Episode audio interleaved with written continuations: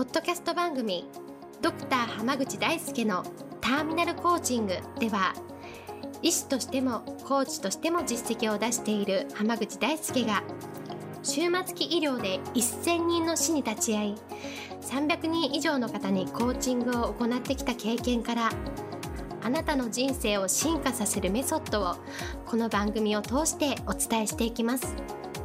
それでは今回の番組をお楽しみください。今日もドクター濱口大輔のターミナルコーチングの音声をお聞きいただきありがとうございます。それではナビゲーターの園尾さん、今日の質問をお願いします。はい。今日はと誘いを断るのがなかなかできません。誘いの断り方を教えてくださいという質問が来ています。よろしくお願いします。よろしくお願いします。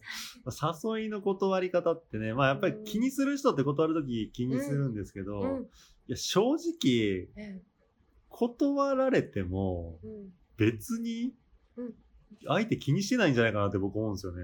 ああなるほど。はい。ええいや、だから例えばなんか誘った時にはごめん、ちょっと日程合わなくて無理だわって言われた時に、そんな落ち込みます？いやあそうなんだ。私が合わないですんででしょ？だってそういう、合う合わないとかもあるし、別に行きたい行きたくないとかもあるし、まあ、それこそ、ね、お仕事でお付き合いのある人とかとご飯行くか行かないかだって別にね、うんうん。あの飯は絶対家族と食うんでみたいな人だったら、まあそれはそれしょうがないかってそうですね。言うので済むでしょ、確かに。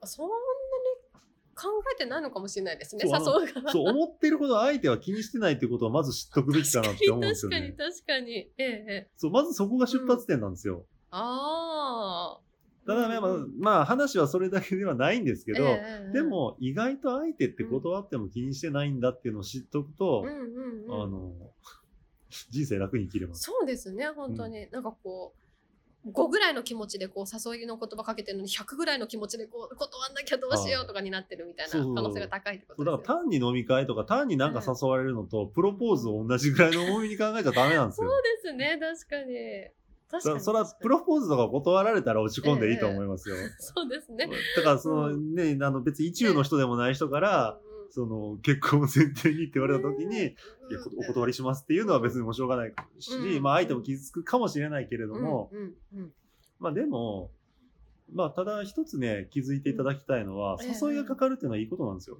あそうですか。だって世の中には全然ニーズのない人っているじゃないですか。うん確かに確かにその人から比べたら誘いがいっぱい来るっていうのは、それはすごくね、いいことだと思うんですよ。だから、それはそれで自分っていうのはそういう人から求められる価値のある人なんだっていうところはまず自分で認めてあげるべきかなと思うんですよね。でただその中で、じゃあ思ってほしいのは、そんだけ認められて、うん。人から求められるような人なんだったら、うん。全部の誘いを受けるわけにはいかないっていうのを自分の中で言い聞かせてほしいんですよ。人気者だから。そう。あの人気者であればあるほど断るんですよ。そうですよね。うん。必然的にそうなりますしね。だって、うん。ね、例えば、あの、まあ、某有名なアイドルユニットとかだったら、え最初はね、えこう、うん。劇場に行けば会えるっていうコンセプトだったんですけど、有名になったからもう全然会えなかったり、ね。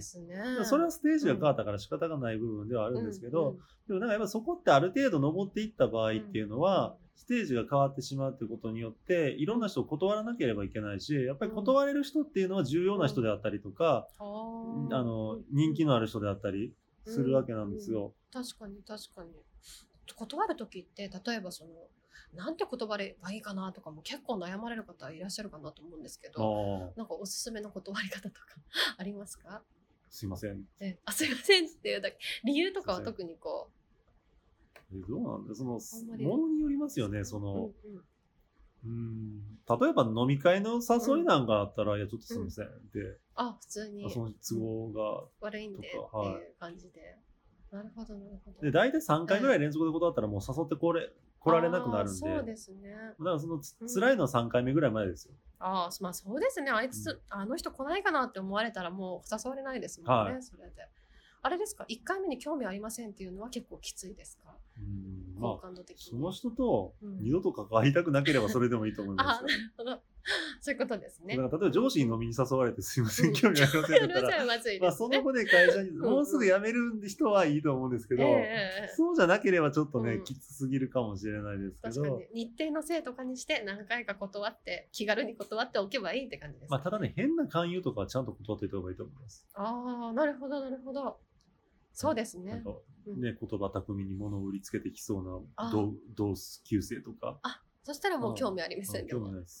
そうですね。はいなるほど。まあものにもよるけれども。そうです、そうです。まあ結構あっさりとでもサクッと断っちゃっていいってことですね。そうですね。あの、うん。断られても、だから要は、え。そういう勧誘してくるような人なんかだったら、えうんうん。もっと断られても何とも思ってないと思いますよ。そうですね。声かけてるかもしれないですもんねいっぱい。確かに確かに。まあ、それとか、あうん。と、例えばその、ね、世の中で言うと、ナンパに、ナンパが上手い人だって断れることはもう別に何とも思ってないじゃなそいうでか。ですすね。確かに確かに確かに。でも、こう全然声かけ慣れてない人だったら、うん一回断られたってことに対して、人生終わったってなっちゃう可能性があるかからそう、その辺は結構慣れとかにもよるんですよね。そうですね。はい。あ結構気軽な感じですねでもそう考えると。そう例えば僕なんかでも、その、セミナーの後とかに、ええ。その、もっとこう自分を変えるための講座のご案内したりすることとかうんうん。あるじゃないですか。ええあの時に別に断られたから、あ、あそう、まあ別に縁がなかったらそれはそれでしょうがないですよね。まあそうですね。いうふうにしか思って、うん。いや、それで、いや、ちょっとそれうん。は、あーっていう、すごいなんか、申し訳なさそうな人いるんですけど、いや別に僕だってそういうセミナーとか説明会行って、あなんか思ってたの違かったなと思ってうん変えることだって全然あるんで,、ありますよね。でうんそこに別に本当は気を使う必要ってないんですけど、だ確から別にね断るときはサクッと断ればいいんじゃないかなってなるほ思っていて。どなるほどなんか変に断れないから質問したりとかなんやしてたら、うん。なんかそれはそれでねあの切るタイ 切るっていうかそのそね。その日の話を終わらすタイミング、うんうん。切り上げるタイミングを見失ってしまうので、そうですね。だから結局お互いにとってマイナスでしかないんですよ。そうですね。確かに確かに。だから別に意外と断られた相手ってそこまで気にしてないかなっていうのを知っておいていただければいいと思います。なるほど。ありがとうございはい、だます、からぜひ断ってください。ありがとうございます今日はこれで終わります。ありがとうございました。ありがとうございました本日の番組はいかがでしたか？番組ではドクター濱口大輔に聞いてみたいことを募集していますご質問は d a i s u k e h a m a g u c h i c o m 大輔濱口 .com の問い合わせから受け付けています。またこのオフィシャルウェブサイトでは無料メルマガやブログを配信中です。次回も楽しみにお待ちください。